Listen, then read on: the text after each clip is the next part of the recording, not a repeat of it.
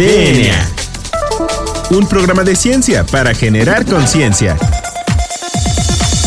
Con sus científicos favoritos, J.C. Gómez y Nadia Rivero. DNA.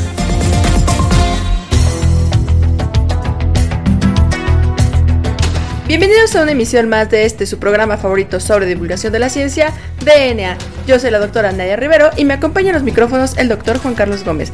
Juan Carlos, muy buenas tardes. ¿Qué tal en un jueves más? Pues muy bien, Nadia. Fíjate que el día de hoy eh, seguimos en nuestro camino por eh, las universidades que no están necesariamente en la Ciudad de México, como decía nuestro amigo Heriberto en Tenochtitlan, ¿no?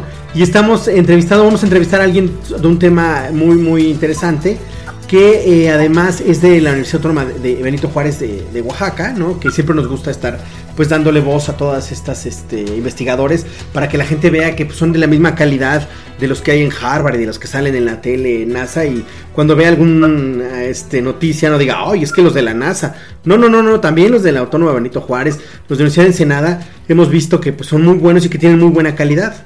Así es, Juan Carlos. ¿Por qué no le damos la bienvenida a nuestra invitada el día de hoy, quien es, pues yo creo que una de las más grandes exponentes en esta área tan interesante que es la reproducción de la fauna silvestre? Doctora Gisela Fuentes Mascorro, muy buenas tardes. ¿Cómo se encuentra el día de hoy? Muchas gracias por aceptar nuestra invitación. Buenas tardes, muy bien. Como todos encerrados con la pandemia. pues sí, no nos queda de otra. Bueno, pues la doctora Gisela Fuentes Mascorro es profesora investigadora de la Facultad de Medicina Veterinaria y Zootecnia de la Universidad Autónoma Benito Juárez de Oaxaca. Es también directora de investigación de la misma universidad desde junio de 2016 a la fecha. Y bueno, pues hay que mencionar que ha publicado artículos en revistas arbitradas e indexadas nacionales y en el extranjero en las áreas que es fauna silvestre y animales criollos. Ha dirigido múltiples eh, tesis de licenciatura, maestría y doctorado en los mismos este, temas que ya les mencioné. Y bueno, ha impartido cursos y conferencias a nivel nacional en la UAPJO, en la UNAM, en la UAM, en el CIDIR de Oaxaca y en el ITBO. A ver si ahorita la doctora nos platica un poquito más de estas experiencias en otras este, universidades. Es importante también destacar que es miembro del Sistema Nacional de Investigadores, es de nivel 1, como ya saben, pues es complicado pertenecer a este sistema nacional y bueno, este la doctora es nivel 1 y es profesor visitante del Instituto Politécnico Nacional, nombrada ciudadana distinguida de la ciudad de Oaxaca y reconocida como mujer líder de la Cana Sintra en Oaxaca. Bueno, este pues doctora, ya le voy a ceder la palabra porque eso se trata esta este programa. Claro, sí, como no, con mucho gusto. Doctora, pues la primera pregunta que yo le haría por su eh, carácter de directora de investigación, ¿cómo, ¿cómo está la investigación en la UAPJO? ¿Qué tal eh, están allá los investigadores y qué tal está el nivel? Muy bien, fíjense que yo llegué a Oaxaca en 2002 y cuando llegué éramos como 20 investigadores, del sistema nacional éramos como 10 en ese tiempo y ahorita tenemos 60 investigadores en el Sistema Nacional de Investigadores. Entonces eso significa que ha subido mucho el nivel de investigación en Oaxaca, muchísimo a través de los diferentes programas que tiene la SEP, antes PRODEP, ahora PROMET, que fue como yo llegué aquí. Eh, todo eso nos ha ayudado muchísimo a elevar el nivel de investigación y yo le podría decir que estamos a la altura de cualquier universidad del mundo. Muy bien. Y en este sentido, así brevemente, ¿nos podría mencionar cuáles son las áreas del conocimiento que integra la plantilla de sus investigadores? Sí, tenemos un área muy fuerte en el área social. Tenemos un instituto de investigaciones sociológicas. Todos nuestros investigadores son SNI, todos son perfil PRODEP, eh, tienen dos posgrados en el programa de calidad de CONACYT. En el área de medicina tenemos otra área muy fuerte que, que se combina en medicina, odontología y ciencias químicas en el área del estudio del cáncer. Tenemos grupos muy metidos en el estudio del cáncer, eh, la glicobiología, en mucho trabajo con plaquetas. Eh, yo podría decirles que son las áreas más fuertes. En el área educativa tenemos otro grupo de investigadores también fuertes y en el área de las humanidades también tenemos un nivel muy alto con las doctoras y tenemos un nivel muy alto en arte, que desafortunadamente eh, nuestros músicos, nuestros pintores no se han animado a meterse al Sistema Nacional de Creadores. Pues muy interesante, doctora, eh, para que la gente vea que, bueno, tenemos mucho nivel y que, bueno, hay universidades como la Bajo que tienen muy buen nivel. Pero bueno, vamos ahora sí a materia de lo que la doctora este, estudia. Tenemos que aprovechar la, la, este, la entrevista. Así es. Eh, pero bueno, doctora, ¿qué, ¿qué es eso de la reproducción de especies silvestres? A ver si nos explica qué es eso de especies criollas y por qué es importante eh, realizar investigación en esta área. Bueno, las, las especies silvestres las podemos considerar todas aquellas que el hombre no ha domesticado que no viven con él, que no tienen una interacción constante con él. y, pues eh, Oaxaca es el estado con mayor diversidad biológica de este país, así que tenemos un mundo para trabajar con ellos. Eh, con respecto a los animales criollos, los animales criollos son aquellos que provienen de los que trajeron los españoles. Estamos hablando de animales domésticos. en, México solo se tenía domesticado eh, los perros, un poco los guajolotes y algunas especies de aves que se usaban para que las plumas fueran en los adornos de, los gobernantes. cuando llegaron los españoles se trajeron todo lo que comían, vacas, borregos, cabras, cerdos, gallinas, y esos animales invadieron el territorio, pero por las características de nuestro territorio que tiene zonas muy aisladas, han quedado grupos de animales que se han conservado casi puros de, de como llegaron. Es decir, no se han mezclado con especies comerciales. Estos grupos de animales, eh, a lo largo de los 500 años que llevan en el territorio con la interacción constante del medio, se han convertido en razas diferentes a las que les dieron origen. Ah. Este grupo son los animales criollos y también los estudiamos aquí en Oaxaca. Ok, muy interesante. ¿Y qué tan desarrollado se encuentra este campo de la investigación en reproducción de especies pues criollas en nuestro país? Y en su opinión, ¿hace falta estimular todavía que exista más investigación en esta área? Sí, mira, somos un grupo muy fuerte. En Animales Criollos somos un grupo muy fuerte de investigación en el mundo. Hay un grupo a nivel internacional eh, que es la, eh, la Red Convian, que es todos los del mundo que estudiamos nuestros animales criollos o nuestros animales nativos, porque para los europeos serían sus animales nativos, y para los que fuimos invadidos serían nuestros animales criollos, es un, es un grupo muy fuerte a nivel mundial. Y en un congreso en Bolivia nos dimos cuenta que el grupo más fuerte, más grande y más representado era el de mexicanos. Entonces tenemos la red Convian nacional. Y yo podría decirte que somos un grupo bastante fuerte a nivel mundial en, cómo estamos trabajando con los animales críos. Todavía no, no, no nos compran la, la idea de que un animal criollo se vuelve un animal sustentable en dos segundos. Claro. Eh, predomina todavía esta idea de que tener una marrana que pare 14 animales, que desteta 10 animales es lo mejor en producción. Y yo no digo que no sea lo mejor en producción masiva, pero cuando tú hablas de darle de comer a la gente que vive a 70 kilómetros en burro o caminando, entonces estamos hablando de que los animales criollos son la respuesta, o la fauna silvestre. Y también usted realiza investigación en esto de la fauna silvestre, por ejemplo, el consumo de huevos de tortuga o de tortuga o de guana. Sí, claro, por supuesto. Mira, una de las cosas más interesantes que me sucedió a mí, yo soy de la Ciudad de México, cuando llegué a Oaxaca, les digo yo a mis estudiantes que Oaxaca es el paraíso de los investigadores, porque lo que quieras estudiar de animales, de vegetales o, de, en humanos, lo tienes en Oaxaca. Para donde tú claro. en Oaxaca, ¿qué hacer para un investigador? Entonces, claro, nosotros hemos trabajado con el consumo de huevos de iguana, por ejemplo, de guana en tamal, porque mis alumnos no me creían, mi abuela materna, paterna, perdón, era de Juchitán, y entonces cuando la visitábamos, luego nos daba de comer armadillo, iguana, y pues te acostumbras, ¿no? Entonces les decía a mis alumnos que la iguana era sabrosísima, las patitas de la iguana, y no me lo creían. Hicimos un estudio en toda la costa de Oaxaca y encontraron que efectivamente la parte más sabrosa de la iguana son las patas o en la cola, y el consumo en la costa es de 9.2 iguanas por eh, habitante por año. Un consumo altísimo. una persona de la costa de Oaxaca ve pasar una iguana y te dice van 20 tamales, 15 tamales. Así de grande es el consumo. Pero también hay muchas sumas en la costa. Hay mucho interés por la población por reproducirlos, por mantenerlos en el medio ambiente. Y otro, otro animal que consumen con singular alegría los costeños es la tortuga marina. En Oaxaca hubo un rastro de tortugas marinas en los años 70 y después el mundo se enojó con México porque matábamos muchísimas tortugas en ese rastro y nos presionaron para vedar el consumo de tortuga. Entonces, cuando vino la veda del consumo de tortuga, toda la gente, todos los pescadores que trabajaban en esto, tuvieron que transformarse en conservacionistas. Claro, el, el tráfico ilegal de huevos de tortuga continúa. Continúa, mira, estuvimos en una de las playas trabajando en el Tomatal y nos pasó algo muy chistoso porque ya no puedes hacer otra cosa más que reírte.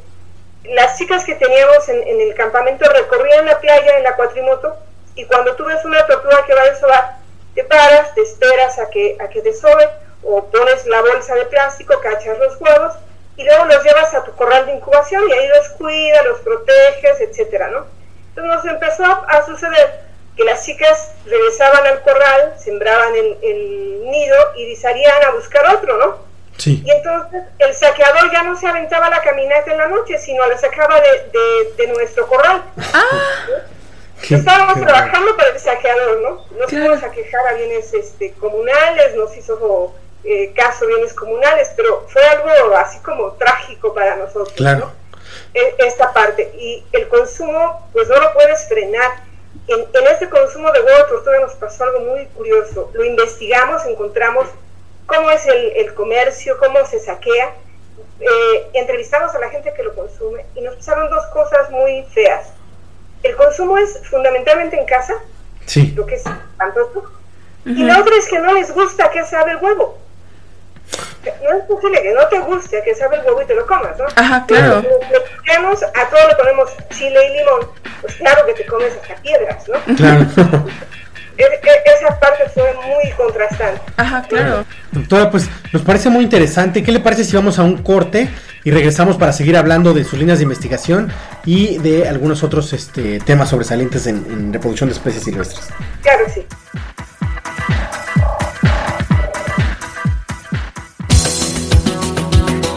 Volvemos en menos de lo que tus genes se traducen a proteínas.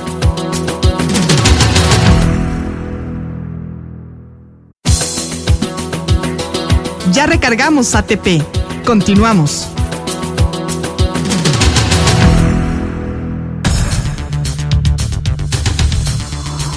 Pues ya regresamos a DNA. Recuerden que estamos hablando con la doctora Gisela Mascorro de la UAPO, que también es directora de investigación. Ella trabaja entre sus líneas de investigación sobre reproducción de especies silvestres en México. Entonces, doctora Mascorro, ¿por qué no nos habla de sus líneas de investigación y de, pero bueno, lo, lo retroalimentador que es sobre todo este tipo de trabajos? Claro que sí, con gusto. Primero empezamos a trabajar con tortugas marinas. Cuando yo llegué aquí a Oaxaca sabía que había tortugas terrestres y marinas y ya después aprendí que hay dulceacuícolas. Eso no me lo sabía yo, ¿no? Sí. Empezamos a trabajar con las tortugas y nos llamó la atención dos cosas fuertes en las tortugas marinas. El primero, que una tortuga pone 120 huevos y nacen 20 o 30 tortugas. Entonces son altamente ineficientes. Ujú. Entonces empezamos a estudiar las causas de muerte. Entonces en- tenemos unos compañeros de aquí de la universidad que trabajaban en la conservación y ellos nos hacían favor de guardarnos lo, lo que no nacía en los nidos. Fue nuestro primer trabajo. Entonces, Ujú. revisamos todos los huevos que no nacían para ver si encontramos un motivo de, de- de muerte. Y encontramos que no, cada tortuguita se muere cuando le toca por motivos diferentes, ¿no? Entonces es una muerte natural debido a las condiciones en las que se encuentra, ¿no? Después nos llamó la atención que el número de crías que nacen en cada playa de Oaxaca es diferente. Entonces lo que hicimos fue ir saltando de una playa a otra para ir estudiando la granulometría del- de la arena, ir viendo eh, cuál era más eficiente y nos encontramos con una respuesta muy simple. Sí. Lo que no estaba respetando era la profundidad a la que se hacer los y la reportaron los estudiosos de tortugas marinas hace muchísimos años. Entonces, el único problema es que ya estás cansado. Cuando tú tienes que hacer este trabajo en la noche, tienes que caminar, tienes que cargar los huevos y todavía tienes que hacer el nido en la arena que se te cae la arena. O sea, no es Claro. tan. Entonces, el mismo cansancio hace que ya no seas tan eficiente en cavar el, el hoyo. y eso es lo que hace la diferencia en los porcentajes de eclosión. Qué curiosa. Después eh, nos dimos a la tarea de tratar de obtener semen porque en algunos lugares hay tortugas marinas que ya no fueron devueltas al mar porque vienen mutiladas, pero se pueden reproducir. Entonces nosotros queríamos sacar semen de, tortuga, pero los machos no llegan a la playa nunca, no salen del mar nunca. Entonces te tienes que meter al mar a buscarlos. Y pues hicimos todo un modelo de tortuga hembra para tratar de, que ellos hagan la cópula sobre ese maniquí. Y ahí vamos pues atorados, ¿no? Atorados, la tesista se fue y ya no pudimos continuar. Vamos a hacerlo en ese sentido. Hemos trabajado con algunos cadáveres de macho que hemos colectado en, la costa y tenemos algunas fotografías de espermatozoides de tortugas eh, macho, ¿no? Es decir, el macho produce muchos, muchos espermatozoides y los deja todos en el epidídimo. Ese es un fenómeno que se llama almacenamiento espermático, que no solo hacen las tortugas, hacen casi todas las especies, ¿no? Y es un mundo fascinante para estudiar. Eso fue con tortugas marinas, ahí vamos un poco lento. Y después empezamos a trabajar con serpientes de cascabel. Ah, Hay un conjunto de personas en, en, este país y de zoológicos que formaron algo que se llama el Centro Mexicano de la Cascabel. Y nos invitaron, nosotros tenemos trabajo con algunos zoológicos de México, hemos trabajado con el zoológico que está aquí en Oaxaca, el crecimiento ambiental, hemos trabajado con el zoológico de Chiapas porque ellos nos capacitan a los estudiantes. Yo soy experta en biología de la reproducción pero ya el manejo de las especies, siempre buscamos un buen especialista que capacite a mis estudiantes. claro. En, este, en eso de las cascabeles, hablamos con el doctor Agustín Álvarez Trillo, que en ese tiempo tenía el herpetario reptilium en el zoológico de Toluca. Lo invitamos al doctor porque cada año hacemos un congreso de fauna silvestre. Lo invitamos al doctor a dar unas pláticas y yo di en esa ocasión, porque estábamos con lo de las tortugas, platiqué sobre el almacenamiento espermático lo que yo sabía complementaba lo que el doctor veía en sus serpientes. Entonces el doctor me dijo, bueno doctora, ¿y le sacaría a usted el semen a las serpientes de cascabel? Y yo le contesté, ¿verdad? Como de costumbre, pues sí, si tú las agarras, yo le saco el semen.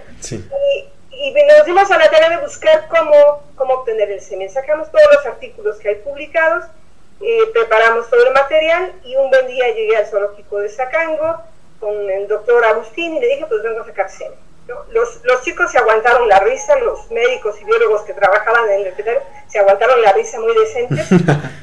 Empezamos a probar primero lo que estaba ya publicado. Nos dimos cuenta que pues no nos resultaba y total después de ocho meses estaba intentando cada mes yendo al, al zoológico, pudimos obtener el semen de una manera muy amable. Es decir, lo que hacemos es una técnica manual donde tratamos de reproducir lo que el macho siente cuando hace la cópula. El éxito de nuestra técnica es que es una técnica gentil, amable. Yo no anestesio al animal, no sacrifico al animal. Simplemente lo, lo, sujeta un técnico especializado eh, en el manejo del animal. Yo no manejo las cascabeles. Y ya que tiene sujeto el animal con su cabeza metida en un tubo transparente y está eh, seguro de que lo, lo, tiene bien sujeto, entonces yo me acerco. Y yo lo que hago es tratar de con las manos reproducir en el macho la sensación que él debe sentir cuando está cubriendo la hembra. ¿no? El macho repta sobre la hembra y mueve su cabecita de una manera muy peculiar como si la agitara. Entonces, pues yo que el, el, piropo más grande que he recibido en mi vida es un macho de cascabel haciendo este movimiento dentro de un tubo de plástico. De tal manera que hemos ido sacando el, el, semen y lo empezamos a estudiar y nos empezamos a encontrar con que tiene una osmolaridad diferente, se comporta diferente, y esto nos ha llevado, pues más o menos como desde 2013, me parece que empezamos a trabajar. Y empezamos a tener problemas con su osmolaridad. Buscamos cómo era la osmolaridad adecuada y encontramos la osmolaridad adecuada para las cascabeles, que eran las que más trabajábamos. Medimos el espermatozoide porque es diferente al de los mamíferos. Hace cuenta un chilito serrano Sí. Ajá. Y donde está el rabo del chile, ahí sería el flagelo, que es muy largo. La pieza es muy larga. Entonces, es un espermatozoide muy bonito. De hecho, a ver si nos podría enviar fotografías para subirlas a nuestro Instagram y que nuestro auditorio las pueda observar. Claro, sí, con mucho gusto, para que vean el, lo bonito que son. Genial. Perfecto. en ese trabajo de que, de que la osmolaridad era diferente, la, el espermatozoide ante un choque hiperosmótico y a un choque hiposmótico tiene la misma respuesta, se hincha. Mm. Y eso no lo debe de hacer. Entonces empezamos a preguntarnos quién es responsable de que esto pase. Y encontramos como respuesta que la responsabilidad podría ser de alguien capaz de mover el agua a contraflujo, a contraosmosis. Y encontramos que eso lo hacen las acuaporinas. Estas, estas proteínas que, Sí. que funcionan como canales de agua y de algunas otras cosas. Y entonces estamos ahora trabajando en ubicar las acuaporinas en el espermatozoide. Hemos tenido algunos problemas, como todo es, es un poco difícil, y algunos problemas técnicos son muy difíciles de resolver. Como Claro. que los anticuerpos que te venden comerciales no tienen la seguridad que se pegan al espermatozoide de la serpiente, ¿no? Nos Sí, decía una doctora del IBT, pues produzcan sus anticuerpos. Si vieras lo que eyacula una serpiente y luego pedirnos que aislemos la proteína para generar anticuerpos, te darías cuenta que no, no es algo que podamos hacer, porque nosotros como institución, pues sí, estamos en una posición cada vez mejor en investigación, pero no tengo la tecnología que tienen otras universidades. Claro, No se comparan con los criterios que tiene, por ejemplo, la UAM o la UNAM claro. es muy complicada. Y la otra parte que nos pasa mucho, o que a mí me pasa mucho, o sea, no hay en Oaxaca otra persona que le guste la biología de la reproducción. Entonces, yo por eso trabajo este, hasta Toluca o trabajo con gente de la UAM, de la UNAM, porque no tengo eco aquí y eso hace que tenga pocos estudiantes que quieran llegar hasta estas profundidades. Un sueño este, imposible de encontrar aquí. Entonces, eso hace más lento el avance, pero vamos eh, trabajando pues, lo más rápido que podemos. Doctora, y en ese sentido, este, no sé si nos pueda dar sus medios de contacto para si algún estudiante por ahí está o algún este persona quiere contactarla. Yo sí, con mucho gusto. Mira, la forma más fácil de encontrarnos es, sería el Facebook o sería el correo electrónico, eh, que están eh, con las siglas del laboratorio. Nosotros tenemos un laboratorio que se llama Laboratorio de Investigación en Reproducción Animal, LIRA. Y yo trabajo en la Universidad Autónoma Benito Juárez de Oaxaca, la UAPO. Entonces nuestro Face y nuestro correo son liraguapo, arroba gmail.com. ¿no? Pues a ver si los podemos tuitear para este que tenga este más para que se conozca más inclusive este del tema. Sí, que es muy interesante, Sí, finalmente. claro. Oiga, doctora, y bueno, ya casi estamos acercándonos al final de nuestro programa. Entonces, aquí le vamos a, a- a poner en aprietos. ¿Nos podría dar alguna recomendación de libro, documental, aplicación o serie de televisión que se relacione con el tema que platicamos el día de hoy? Sí, mira, en el libro rojo de las especies de Canal 11 hay un episodio que se llama eh, La víbora, el monstruo y el águila. No, Ok. no estoy muy segura del nombre. Y justo ahí se presenta el trabajo que hacemos en, en Serpientes de Cascabel. Y la, la información y los libros, algunos libros los tenemos en la página de la UAPO. Ujú. Hay una, una zona de publicaciones que además son muy buenas, ¿verdad? Yo soy la directora editorial, te digo, son muy buenas. Y ahí tenemos algunos libros, el último libro que, que subimos se llama El espermatozoide, está tanto en español como en inglés, y lo hicimos con gente del IBT, de la UNAM, de la UAM, de la Universidad de Puebla, de la Universidad de Tlaxcala, que somos un grupo de gente que estudiamos espermatozoides en México. Muy bien, pues eh, pasamos a la última sección. Nadia, ¿cuál es la, la pregunta que ponen aprietos a nuestros invitados? Ah, bueno, pues ¿cuál es su canción favorita, doctora Mascorro? Bueno, efectivamente sí me puso en aprietos porque hay varias canciones que, que pensé, pero creo que la más adecuada es una que se llama Solo le pido a Dios y la escuché con Mercedes Sosa. Bueno, pues le agradecemos a nuestra invitada, doctora Gisela Mascorro de la UAPJO. Doctora, muchísimas gracias y esperemos tenerla en nuestros micrófonos próximamente. Gracias a ustedes, muy amables. Bueno, y también agradecemos a nuestros productores Hernán Nájera y Claudia Flores. Recuerden seguirnos en Instagram como arroba DNA Iner y en Twitter como arroba InerDNA. También tenemos página en Facebook y es arroba. Muchísimas gracias. Esto fue DNA. Hasta la próxima. Solo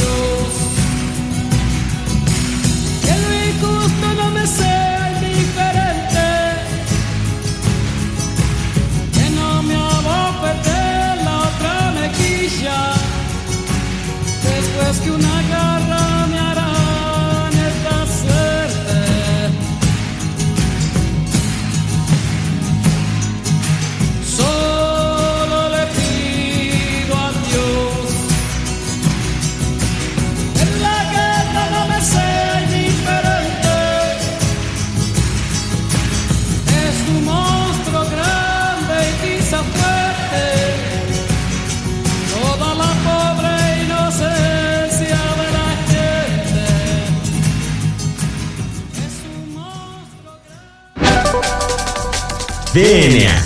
La materia no se crea ni se destruye, solo se transforma. Nos vemos en el próximo programa de DNA, un programa de ciencia para generar conciencia.